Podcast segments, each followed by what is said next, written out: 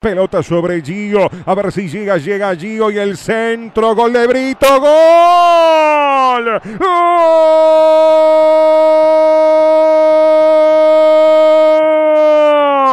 ¡Gol!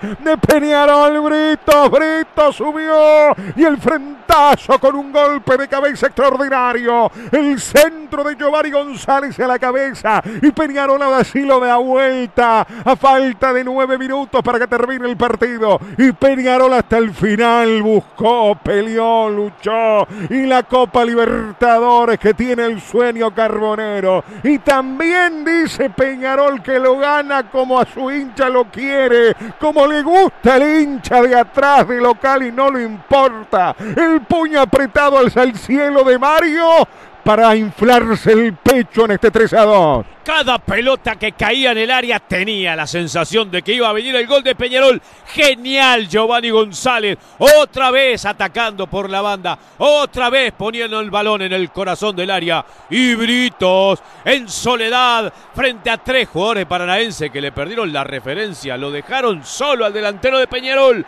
Se elevó bien. Metió el cabezazo hacia abajo como hay que cabecear. Cuando se está frente al arquero. Y Peñarol en el desenlace del compromiso consigue dar vuelta al partido. Está ganando 3 a 2. Peñarol está dando el paso que pretendía dar con Saralegui como entrenador en el mejor partido de Saralegui, en la era Saralegui de Peñarol. Gol de Brito, la gran, pero gran centro de Giovanni González. Es el primero de Britos en la Copa Libertadores.